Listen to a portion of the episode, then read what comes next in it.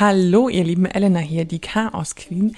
Diese kurzen Folgen von mir, die atmen langsam ein bisschen aus, denn es geht irgendwie immer um irgendwas, das flattert. Erst Blattläuse, dann Fruchtfliegen und jetzt Lebensmittelmotten. Aber leider begleiten mich eben diese Flatterviecher in den letzten Monaten etwas zu sehr.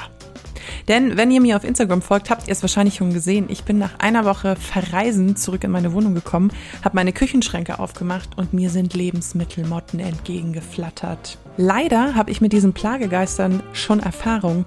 Deshalb kann ich euch aber in dieser Folge auch mal verraten, was wirklich hilft. Yay! Ich muss nicht googeln, sondern weiß es selber. Ich bin so erwachsen.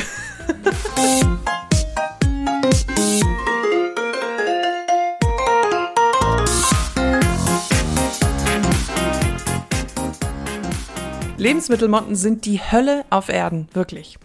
Gerade hat man gedacht, man hat alle diese komischen Flatterviecher getötet, dann kommen die schon wieder irgendwo aus irgendwelchen Ritzen raus und fliegen dir um den Kopf. Weil oft übersieht man die Larven, die in den Lebensmitteln und in irgendwelchen Ritzen sind. Und ja, ich habe mir mal Larven auf den Teller gekippt. Und das ist der Grund, warum ich sehr viele Jahre keine Kürbiskerne mehr sehen konnte. Weil es waren viele Larven. Mehr will ich dazu nicht sagen.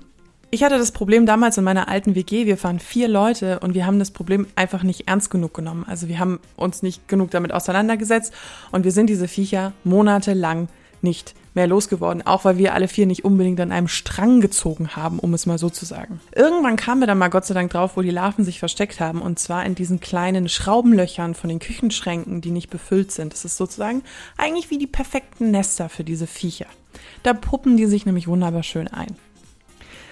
Lebensmittelmotten oder auch Dörrobstmotten essen am liebsten Reis, Mais, Mehl, Teigwaren, Gebäck, Gewürze, Nüsse, Trockenobst, Instantsuppen.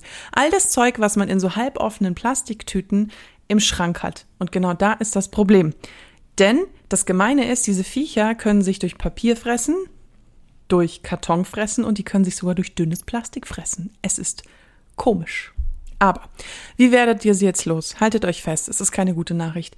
Ihr müsst alles wegschmeißen, was offen ist. Und zwar alles. Mehl, Zucker, Mohn, alles. Auch die, die ihr oben mit so einem Plastikverschluss zugeknipst habt, wie ich. Ich war so wütend, als ich meine sauteuren Sushi-Blätter wegwerfen musste und meine ganze Sammlung an teuren Mehlsachen und alles mögliche. Es hat mich so genervt, aber alles musste auf den Müll. Ich spreche aus Erfahrung.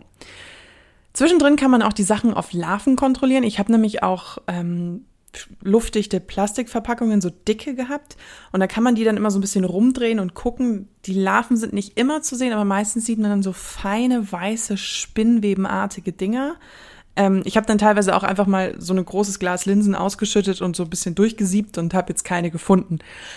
Aber, und jetzt kommt nämlich der Running Gag, ich habe Larven und Webungen in meinen Linsen gefunden und die waren, also in meinen roten Linsen, nicht in meinen grünen Linsen, und meine roten Linsen waren genauso in einem Schraubverschlussglas wie die anderen. Ich vermute, dass die Viecher auch daher gekommen sind, weil ganz oft kommen diese Lebensmittelmotten eben in so Trockenfrüchten selber ins Haus, also die kommen jetzt nicht oft durchs Fenster reingeflattert.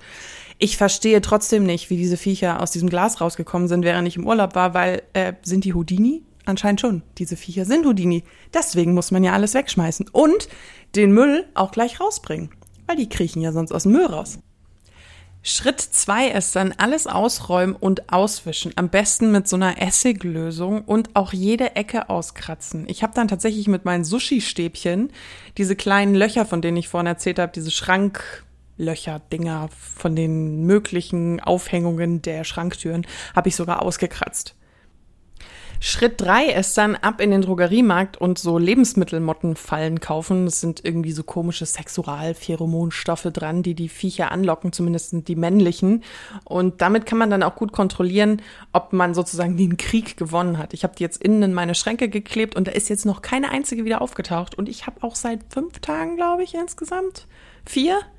Ich bin nicht so gut im Rechnen. Ähm, auch keine mehr gesehen. Also es scheint funktioniert zu haben. So, Jetzt nehme ich mir aber für die Zukunft vor, hier nichts mehr über irgendwelche flatternden Viecher zu machen. Ich verspreche es euch. Aber hey, wenn, dann habt ihr immerhin eine sehr gute Bibliothek für Haushaltstipps, wenn euch die Dinger auch mal über den Weg flattern. Nächste Woche kommt wieder eine lange Folge. Da wird es wahrscheinlich, es ist noch nicht zu hundertprozentig sicher, aber ich fände es cool, wenn es klappt, über Parfüm gehen. Mhm. Wieder ein ganz interessantes Thema, habe ich mir da aus den Fingern gesaugt. Ich bin gespannt. Ich hoffe, ihr auch. Danke, dass ihr hier meinem wunderbaren Chaos folgt. Folgt mir gerne auch auf Instagram unter Chaos Queen Podcast. Abonniert mich, auf welcher auch immer App ihr sie hört hier gerade oder mich hier gerade hört. Ähm, ich wünsche euch noch einen wunderschönen Tag, eine wunderschöne Woche. Bis zum nächsten Mal. Eure Elena. Ach so, und alle Links findet ihr sowieso in den Show Notes. Over and out.